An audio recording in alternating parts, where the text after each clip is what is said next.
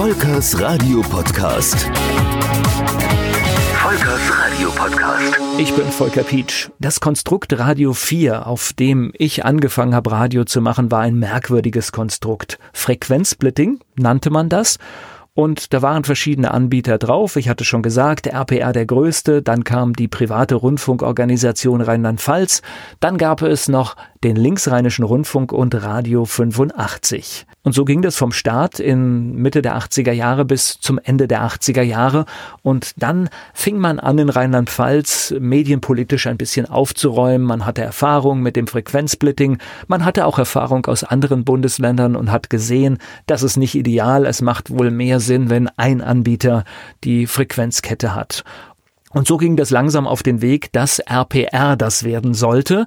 Die Zeit von Radio 85 hatte RPR ja schon übernommen, sehr früh, und hatte sie irgendwann nur noch unter dem Namen Radio 85 produziert. Das fiel dann irgendwann einfach weg. Und der nächste Fusionskandidat mit RPR war dann der Linksrheinische Rundfunk.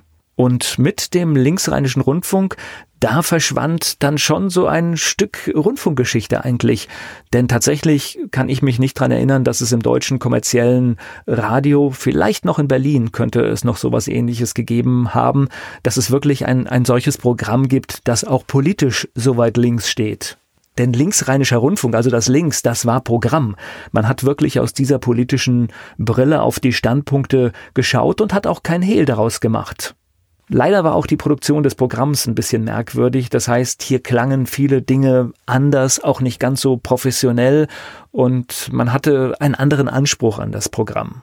Aber auch der Linksrheinische Rundfunk hatte Werbung und zum Teil auch äh, sogar selbstproduzierte Werbung, die aber tatsächlich auch ja, wie sage ich, sehr, sehr merkwürdig klang. Also es hatte oft gar nichts von Werbung, sondern das war eher so ungewollte Comedy, die zum Teil dort gesendet wurde. Und ich kann mich auch dran erinnern, auch bei dem Werbeintro und Werbeoutro hat man so mit Blasmusik gearbeitet und das so ein bisschen lustig gemacht.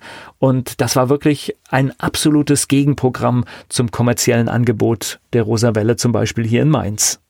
Die private Rundfunkorganisation Rheinland-Pfalz war der letzte Fusionskandidat und der Hauptgesellschafter des Unternehmens, der wehrte sich massiv.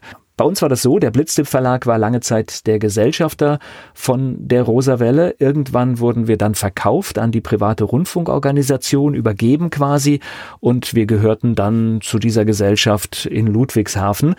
Und äh, dort war Hauptgesellschafter Klaus-Jürgen Hoffi und der hat sehr lange für seine Sendezeit gekämpft. Da gab es auch rechtliche Auseinandersetzungen und deswegen dauerte es auch bis Mitte 1991, bis wir vom Sender verschwunden sind. Da waren alle anderen Anbieter schon lange Zeit weg und wir haben immer noch weiter gesendet.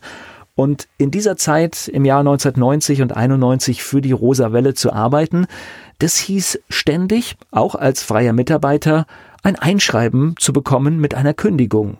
Und tatsächlich, weiß ich gar nicht, ich glaube, ich bin dreimal gekündigt worden und dann gab es aber dann doch immer noch eine Frist. Ach nein, es geht jetzt doch noch mal drei Monate, sechs Monate weiter. Und tatsächlich war es dann der 30.06.1991, der dann das Ende von Pro Radio 4 und damit auch der Rosawelle in Mainz bedeutete. Aber dieses Gefühl, was in dieser Zeit entstand, einfach zu wissen, es geht vielleicht in zwei, drei Monaten zu Ende, führte zu einer ganz merkwürdigen Situation. Zum einen hat man jede Sendung mit besonderer Aufmerksamkeit gemacht, weil man wusste, es gibt nicht mehr so viele.